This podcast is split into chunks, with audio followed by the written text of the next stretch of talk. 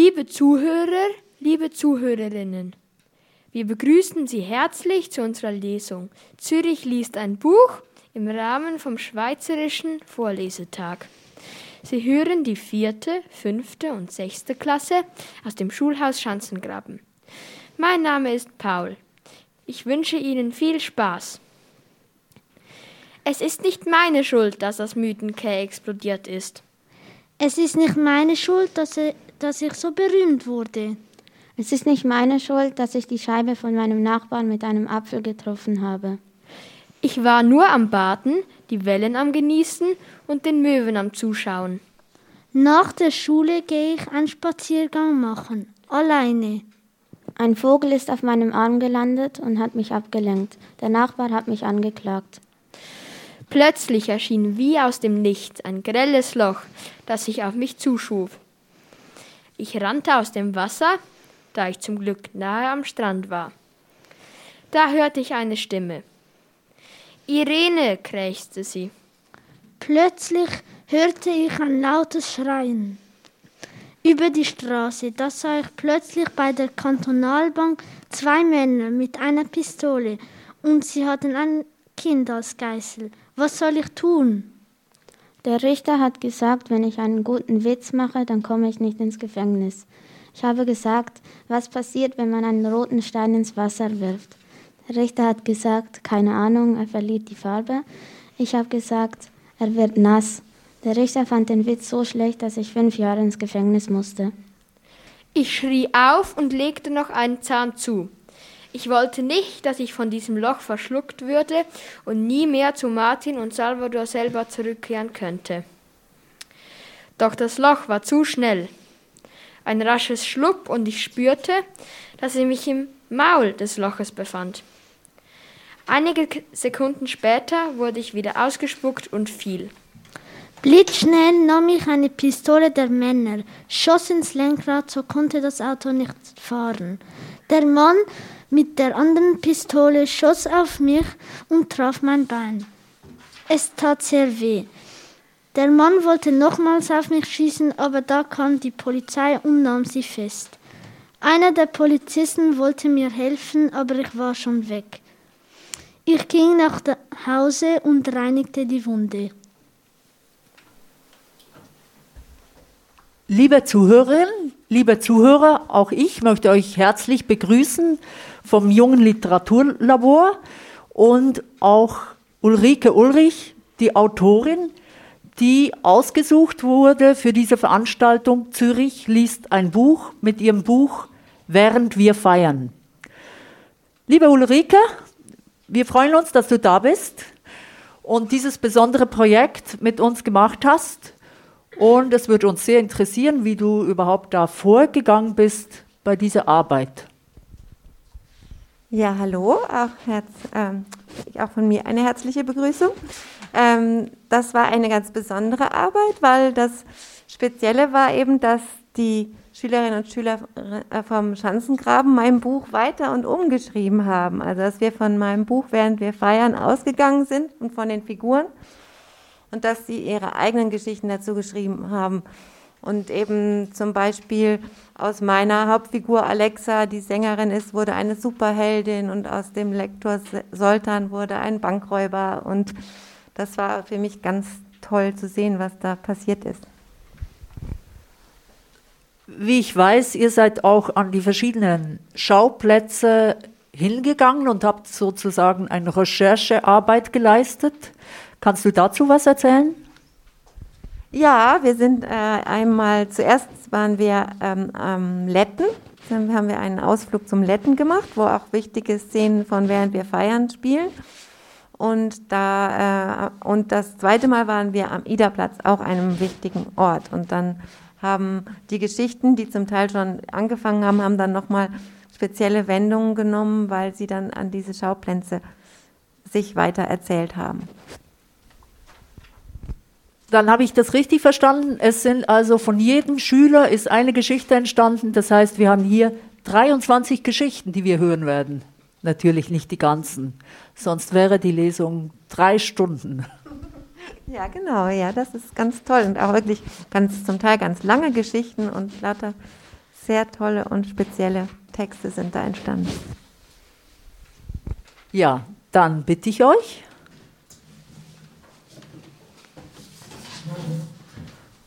Kleiner Umbau. Ich bitte nach vorne. Noemi, Erik und Marek.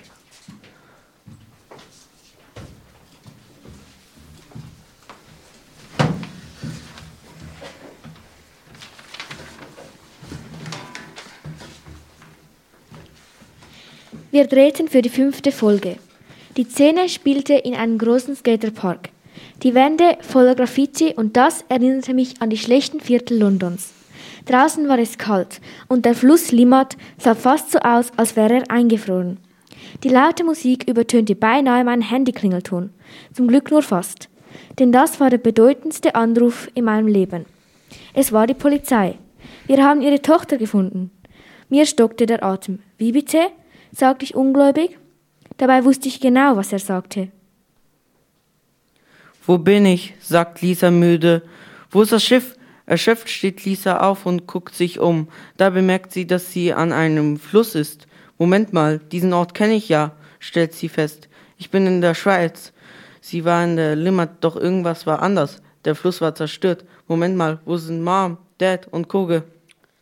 Die Idee, dass ich mich verwandeln wollte, kam mir mit elf, als wir in der Klasse am oberen letzten waren. Da hat mich jemand genervt und ich habe ihn in die Limmat geschubst. Ich habe so einen Zusammenschiss bekommen, dass ich nicht in meinen Körper stecken wollte. Das hat mich auf die Idee gebracht, eine Verwandlungsmaschine zu erfinden und zu bauen. Nun ja, beim sechsten Versuch hat es endlich geklappt. Ich probiere es jetzt zum ersten Mal an mir selber aus. Ich verwandelte mich in einen Mann mit einem blau-orange-weiß karierten Hemd, einem Bart, einem Schnauz, einer Brille und einem Hut. Vielen Dank. Ja, es wird gleich weitergehen mit drei weiteren Geschichten, die auch den Schauplatz am Letten sich ausgesucht haben. Ich bitte auf die Bühne Emma, Melvin und Theo. Ja, Ulrike, dieser erste Tag, wie habt ihr das dann genau gemacht am Letten? Wie habt ihr da Leute beobachtet oder wie habt ihr da gearbeitet? Also wir haben da vor allem gefroren. Das war super kalt und wir sind da, da waren gar nicht so viele Leute zum Beobachten. Nachher kamen aber immer mehr. Die wurden dann auch in den, kamen auch in den Geschichten vor. Da haben welche Volleyball gespielt und natürlich Skater. Und ja, am Anfang haben wir dann so, wir haben am Anfang Sachen gemacht, bei denen man sich ein bisschen bewegen konnte, weil es so furchtbar kalt war. Das hört man ja auch. Ich glaube, in der einen Geschichte gerade war ja auch die Limmat eingefroren. Vielen Dank. Ja, Melvin, dann bitte ich dich. Als ich in Zürich angekommen bin, ging ich auf der Suche nach dem Bananengott. Ich ging als erstes an den oberen Letten. Als ich beim Skaterpark ankam, sah ich als erstes den Bananengott am Skaten und er verschwand in der Luft. Niemand war am oberen Letten, außer meinem Bruder und der Mann. Als mein Bruder näher ging, verdrehte der Mann seinen Kopf zu meinem Bruder und mein Bruder schrie wie ein Mädchen. Stoppe deinen Bruder, Andrew Singh, Alex Singh, brüllte der Mann und rannte weg. Ich zog gerade meine Brille an und sah, wie jemand beklaut wurde, am Letten, und ich rannte so schnell wie möglich hin. Eine Stunde später am Letten angekommen, sah ich, wie die beklaute Frau mit einer Pistole bedroht wird. Da sah mich der Typ mit der Pistole und rannte mit der Frau in ein Auto. Ich rief meine Kollegen im Hubschrauber an und sagte Verfolgungsjagd schwarzer Mercedes. Als ich auf ein Graffiti schaute, stand da Ich bin auf dem Ida-Platz. Liebe Grüße, Bananengott. Als ich am Ida-Platz ankam, raste mein Herz. Ich sah den Bananengott schon. Als ich zu ihm ging, schaute er mich freundlich an. Er sagte, ich habe gesehen, wie du gekämpft hast. Du hast 10 Billionen Bananen verdient. Alles um mich herum wurde schwarz und ich sehe nichts mehr. Ich mache die Augen zu. Als ich plötzlich aufwache aus meinem Traum, es fühlte sich so echt an, aber auch so fake. Es ist ein Wunder, dass ich noch alles weiß, auch wenn es ein Traum ist. Ich gucke mich in mein Zimmer herum. Das ist doch nicht mein Zimmer. Wo bin ich? Jetzt glaube ich, dass dieser Zimmer, dieser Traum echt war. Einige Minuten später riefen sie mich zurück und sagten, der Mercedes ist am Ida-Platz. Ich sagte, okay.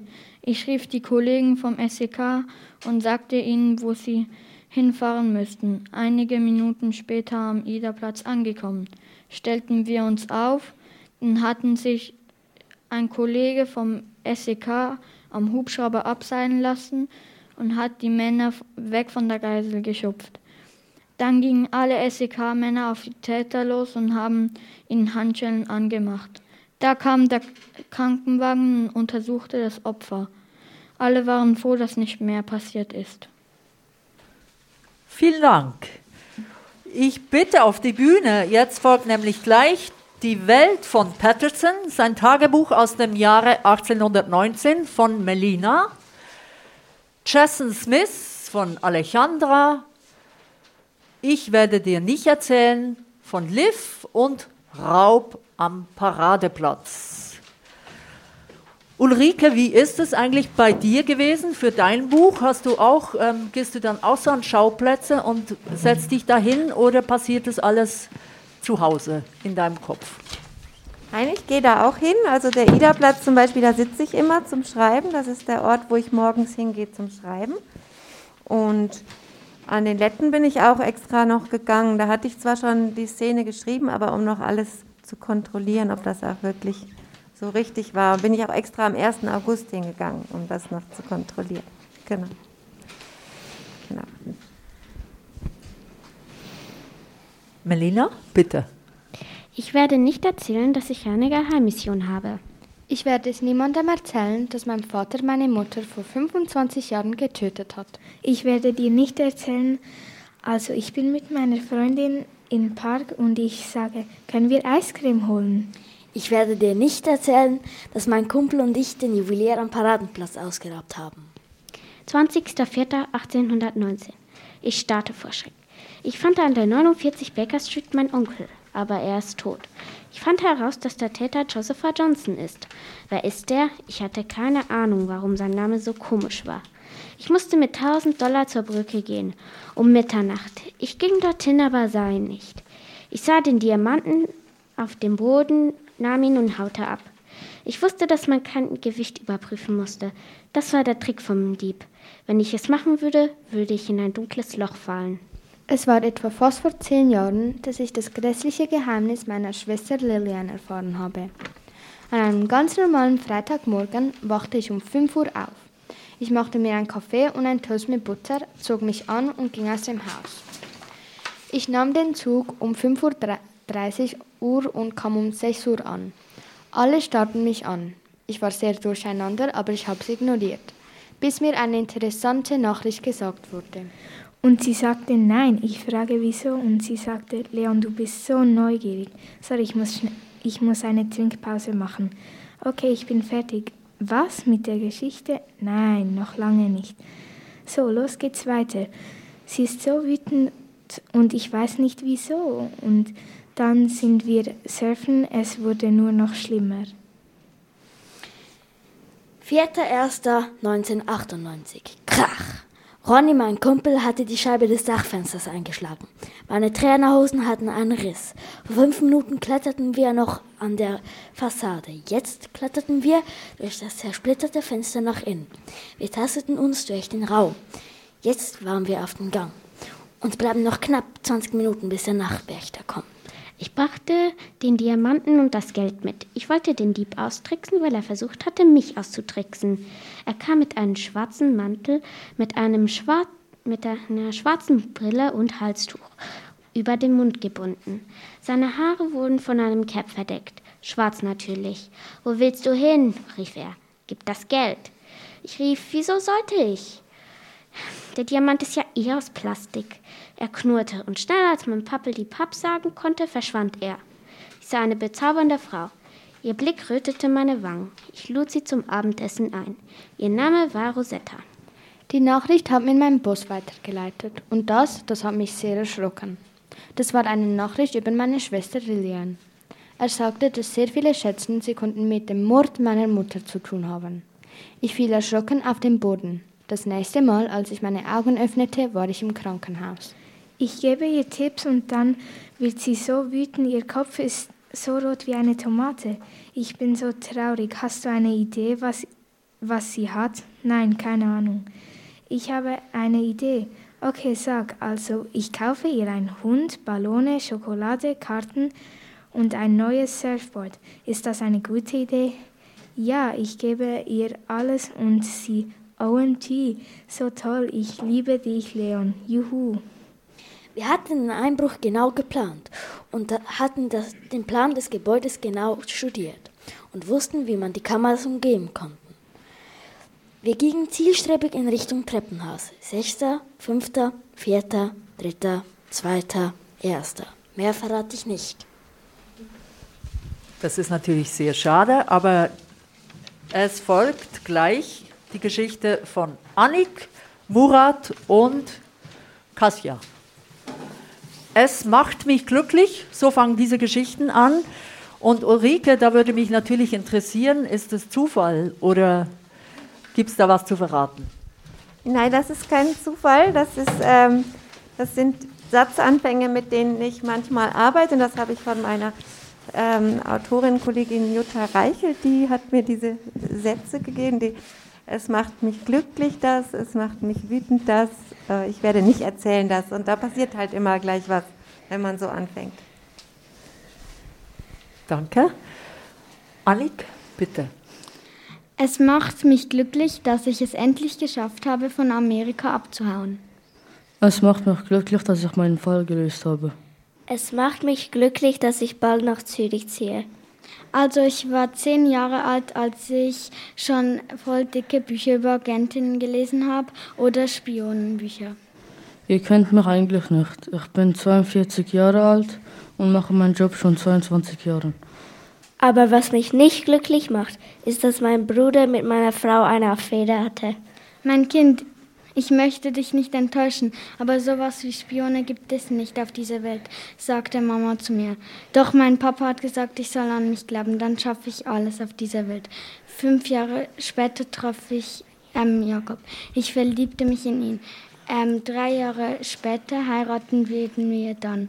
Wir gingen in die Flitterwochen und dort passierte etwas Merkwürdiges. Ich stand in der Nacht auf und dann sah ich plötzlich am Fenster eine Gestalt. Eine Sekunde später war sie weg. Das heißt, ich bin 20, äh, das heißt, ich habe mit 20 Jahren alt angefangen, ein Detektiv zu sein und habe eine Villa und eine Familie. Ich habe gerade erfahren, dass ich eine, einen Fall im Limmat habe. Dieser Fall ist nicht normal. Es ist ein Modusfall. Und das Opfer wurde in einen Sack gesteckt und im Limmat geworfen.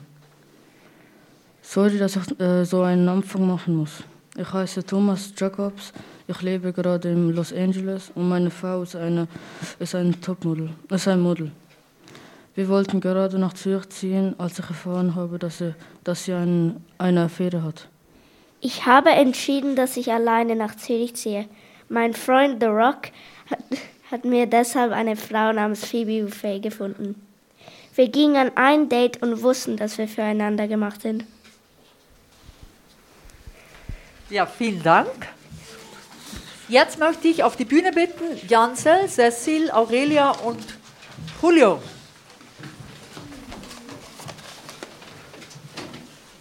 Also es würde mich natürlich bei all euren Geschichten auch sehr interessieren, wo ihr all eure Inspiration her habt.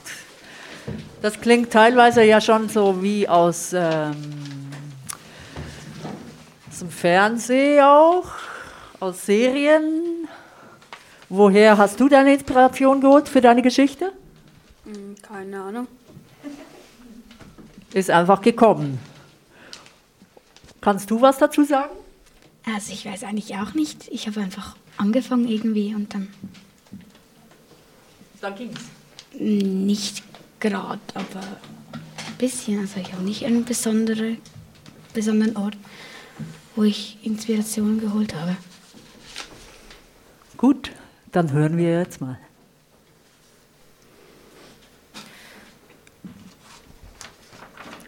Es macht mich glücklich, dass ich den FRR habe.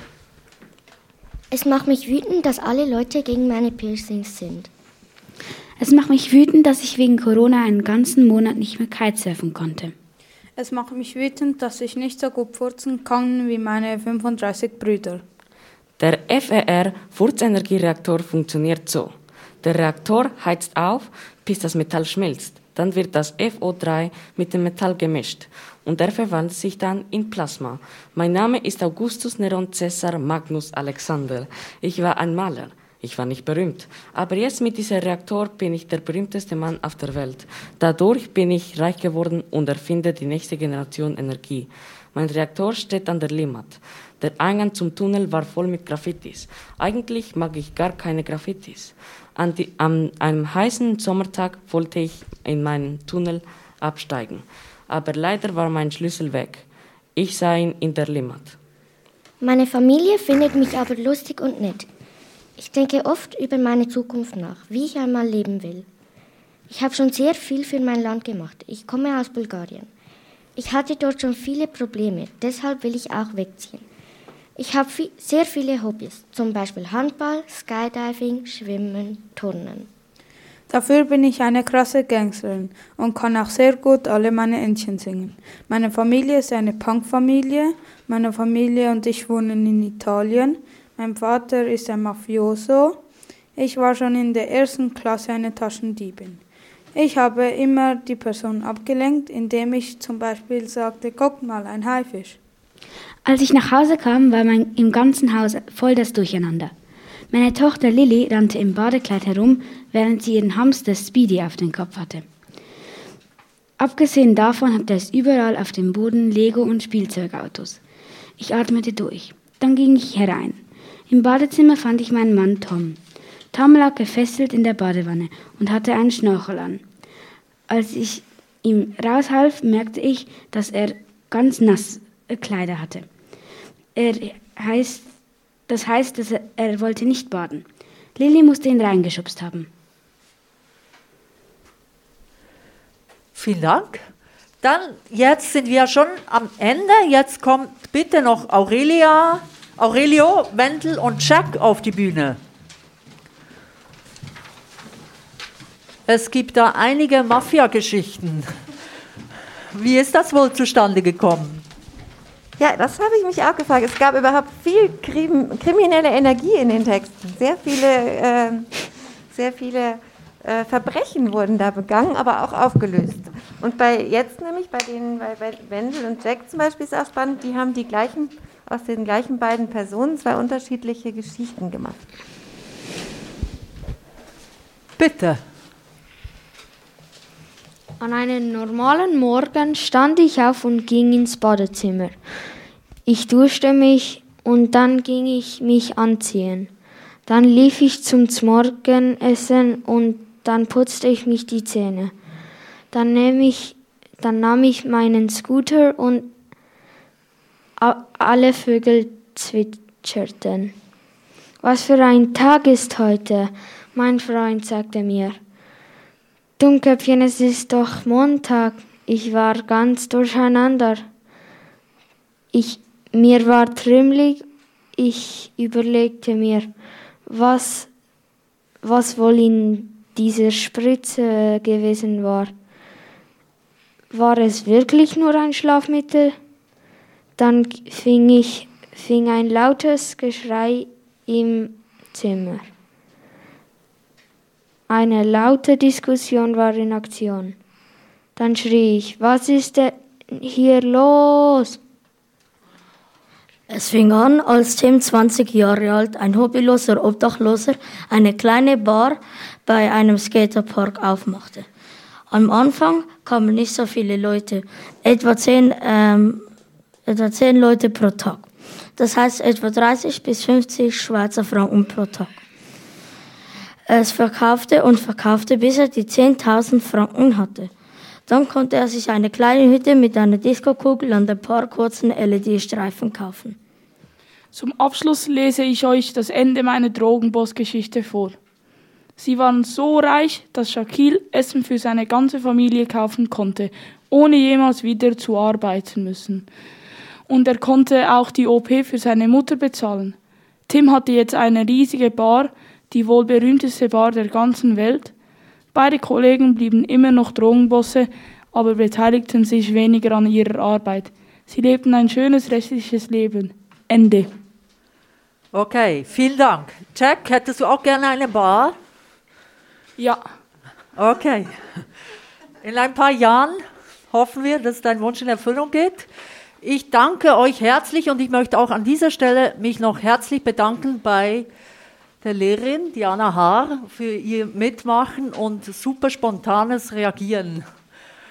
Und ihr habt euch jetzt einen ordentlichen Eistee verdient. Und ich möchte noch kurz das Abschlusswort an Ulrike geben und verabschiede mich hier schon. Ja, ich wollte auch noch mal sagen, man konnte jetzt nicht so reinklatschen, aber ich hatte immer ganz fest das Bedürfnis zu klatschen. Ich finde, ihr habt das wirklich ganz, ganz toll gemacht. Also die Texte sowieso schon, aber auch die Lesung. Und mir hat das super Freude gemacht zu hören, was ihr weitergemacht habt mit meinen Ideen und was daraus geworden ist und wie besonders und viele verschiedene Sachen. Wirklich ganz, ganz toll. Okay. Vielen Dank an euch. Ein Applaus